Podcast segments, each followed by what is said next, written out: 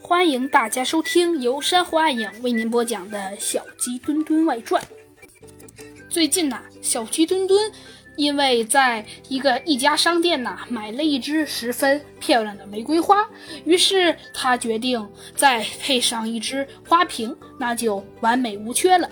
猴子警长也觉得这个方法很好，于是小鸡墩墩便在网上买了一个十分漂亮的花瓶。没过几天呐。猴子警长，警察局的门铃呐，竟被叮咚叮咚的敲响了。一听是快递，小鸡墩墩立马的高兴的迎了上去。一看地址，正是邮寄的仿古花瓶的那家，也是小鸡墩墩买的那家。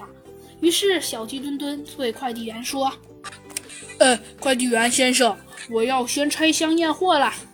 你也得先签字，不签字不能拆箱。”快递员蛮横的说：“呃。”你你这是干什么呀？你怎么能这样呢？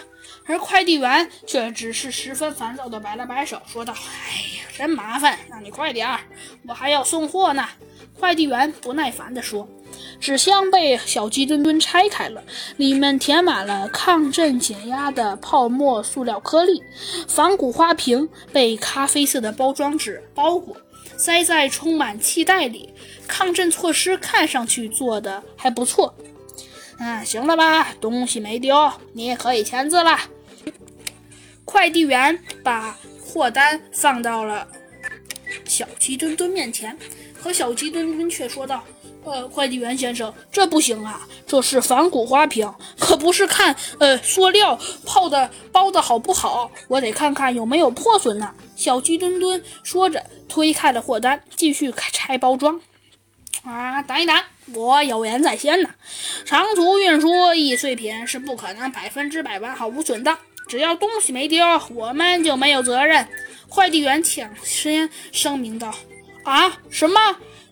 猴小鸡墩墩的一声大叫，把正在看今天新闻报纸的猴子警长吓了一大跳。